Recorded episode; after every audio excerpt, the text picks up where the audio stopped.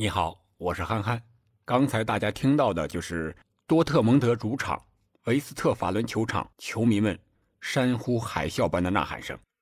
可能大家听到这些，已经知道今天我们要聊的内容了，那就是明天凌晨两点三十分，二零二一年德国超级杯将在多特蒙德的主场维斯特法伦球场，现在叫伊杜纳信号公园球场对阵拜仁。我们就来谈谈这场比赛。德国超级杯呢，是由德国职业足球联盟举办的一年一度的足球盛事，通常是由刚刚结束赛季的德甲冠军和德国杯冠军对决。如果有球队包揽德甲和德国杯冠军，则由这支球队和德甲亚军争夺冠军。在历史上呢，一共是举办了二十一次德国超级杯。一九八七年。德国超级杯正式被德国足协确认为官方赛事，连续承办了十届。然后到九七年的时候，又被德国联赛杯所取代。零八年呢，德国联赛杯因为欧洲杯的缘故取消了，这样德国超级杯得以恢复。到二零一零年的时候，又再次正式确认为德国超级杯。直到现在，加起来一共是二十一年。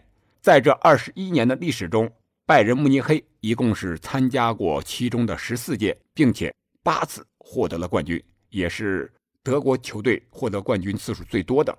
其次就是他的对手多特蒙德是六次夺冠，不莱梅是有三次冠军，凯泽斯劳滕和沙尔克零次，还有斯图加特、沃尔夫斯堡也各赢得过一次冠军。去年呢，德国超级杯在慕尼黑的安联体育场进行。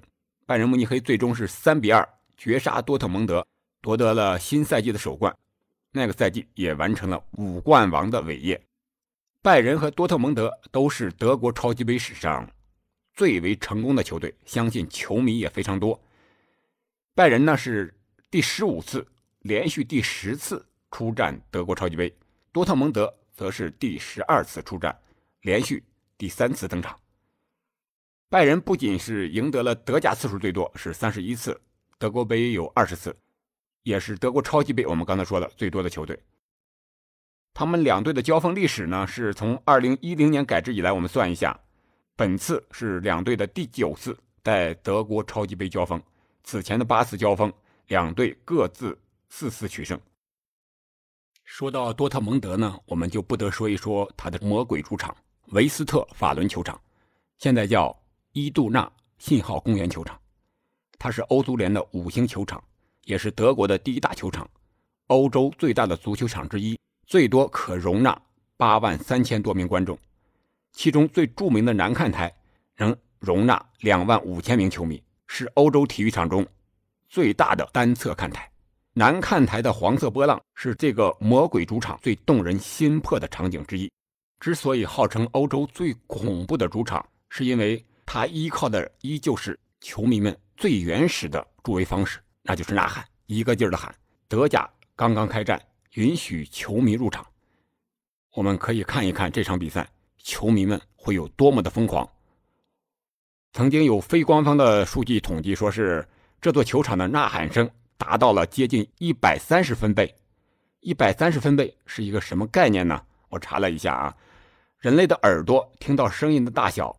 十五分贝相当于树叶沙沙响的一个声音，蟋蟀的声音、叫声、鸣叫声大概是五十分贝，我们普通人说话交谈是六十分贝，闹市区的白天的噪音为八十分贝，在地铁或者是高架铁路的下方大概是一百分贝，汽车的喇叭声是一百一十分贝，打雷声大概是一百二十分贝，一百三十分贝就相当于。飞机发动机的声音，那么人类的耳朵极限是多少呢？美国的职业安全卫生管理局的规定，人耳最大可以承受连续八小时八十五分贝的一个声音强度，人声能够承受的最高分贝是一百八十分贝，超过一百三十分贝呢，即使短时间也会让耳朵非常的疼痛，根本感觉不到声音，一百五十分贝就会造成鼓膜破裂。内耳出血，破坏内耳的神经细胞。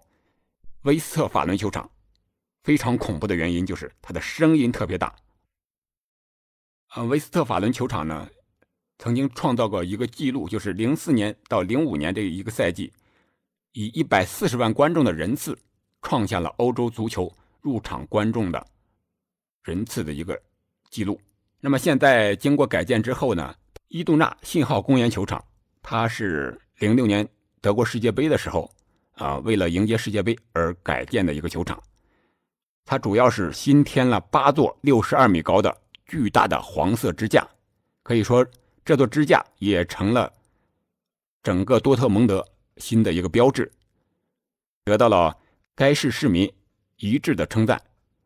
当球迷从四面八方汇聚到威斯特法伦球场时，那些高耸入云的支架就像是一把利剑，令主场的球迷激情澎湃，而让远道而来的对手畏战先怯。我们看一看今天晚上在这座球场。拜仁将士们如何克服魔鬼球场？我们知道，拜仁刚刚更换了主教练，是纳格尔斯曼。拜仁主帅纳格尔斯曼和多特蒙德主帅罗泽都是首次出战德国超级杯，可以说非常的巧合。两位新主帅在德国超级杯里交锋，这还是2018年以来的第一次。当时是。科瓦奇执教的拜仁战胜了徐特尔执教的法兰克福。纳格尔斯曼从未赢得过奖杯。不仅如此，本赛季德甲拜仁首轮也是被门兴逼平。这意味着，如果能够战胜多特蒙德的话，那么纳格尔斯曼将取得拜仁生涯的首场胜利，甚至是首座冠军奖杯。纳格尔斯曼也表示，他说：“以第一场胜利赢得第一个冠军当然很好，这是一场重要的比赛。”多特蒙德在德甲的开局很好，可以说这场比赛对拜仁、对纳帅都很重要。我们再来看一下多特的主帅罗泽。罗泽在执教萨尔斯堡红牛的时候，曾连续两个赛季赢得了联赛的冠军。二零一八到一九赛季呢，他还赢得过奥地利杯的冠军。如果能够率领多特蒙德夺冠的话，那么罗泽则是拿到德甲生涯的首个冠军。罗泽也表示。当你了解到这家俱乐部的历史时，你就想为冠军而努力，这是我来到这里的原因。两位主帅已经是剑拔弩张，各为其主，都是为了冠军而来，谁也不想输球。我们再来看一看最大的看点，就是两位神锋之争。莱万可能是代表的现在，哈兰德是代表的未来。在二零二一赛季呢，莱万和哈兰德都分别拿到了德甲和欧冠的金靴，两人都入选了欧冠最佳前锋三人候选的名单。在德甲首轮里呢，我们可以看到哈兰德在对阵法兰克福时，一人独造五球，梅开二度，助攻三次。与哈兰德相比呢，莱万状态有点差，但是面对门兴，莱万也是扫射破门，成为德甲历史上第一位连续七个赛季。第一轮都有进球的球员，在去年两队进行德国杯交锋的时候呢，哈兰德是一射一传，几乎将拜仁逼入了绝境。如何盯防哈兰德，纳帅也进行了专门的布置，必须在身体上控制他。除了他的破门能力，他的身体非常强壮，速度很快。他说了，即使我们无法盯住他，我们还有世界上最好的门将。对诺伊尔的。最大的信任，也是最大的考验。对于莱万和穆勒来说，本场比赛都是他们创造德国杯的新纪录，已经是十次出战德国超级杯了，位居所有球员之首。啊，此役是他们第十一次出战，继续刷新着这一纪录。连续第三次在德国超级杯里对阵多特蒙德，莱万的目标就是打破球皇。我们不要忘记。曾经莱万也是多特蒙德的一员，那我们就对这场比赛进行一个预测吧。近五次呢对阵多特蒙德，拜仁是取得了全胜，全胜啊，创造了连续战胜多特蒙德的一个记录。如果他这次能够再次战胜多特蒙德的话，那么拜仁将创造新的队史纪录。然而，两个队上一次在伊杜纳信号公园球场。进行的德国超级杯交锋时，拜仁是以零比二负于了多特蒙德。本赛季开赛以来呢，拜仁的阵容是非常的一个豪华顶级的一个超级配置。主帅纳格尔斯曼虽然说经验不是很丰富，但是他是学院派，也是非常有谋略和韬略的一位主帅。目前拜仁的打法侧重于攻守均衡，他依托基米希、格雷斯卡这种敏锐的视角和攻防俱佳的属性，协助防守端。稳住阵脚之后，在中场呢，主要是萨内、格纳布里、穆勒输送火力，制造杀机。那么在前场呢，主要是莱万这门小钢炮，一直是德甲赛场乃至欧洲整个世界赛场的一个噩梦。任何后防线对阵莱万来说，这样一个没有任何缺点的前锋都是非常恐怖和害怕的。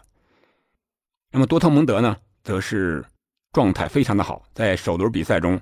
他们也是用四二三幺的一个阵型，五比二大胜法兰克福。虽然少了桑乔，但是他们依然有哈兰德、有厄林汉姆、有达胡德的跑动能力，有阿扎尔、罗伊斯、有雷纳，战力也是非常的强的。特别是哈兰德超强的个人能力，对稍显老迈的拜仁防线来说，危险系数还是比较大的。整体实力，我觉得拜仁可能略占上风，但是多特蒙德有望在主场拿下这场比赛。可能拜仁会在场面上占有一些优势，但是目前多特蒙德的状态非常的好，然后他的主场之地魔鬼主场，现在又允许观众入场，他的球迷第十二人作用的发挥。将对多特蒙德起到非常重要的作用。哈兰德有望取得进球，也有望取得冠军。我预测本场比赛多特蒙德会两球的优势取得冠军。本场比赛我们可以在懂球帝进行观看。再见。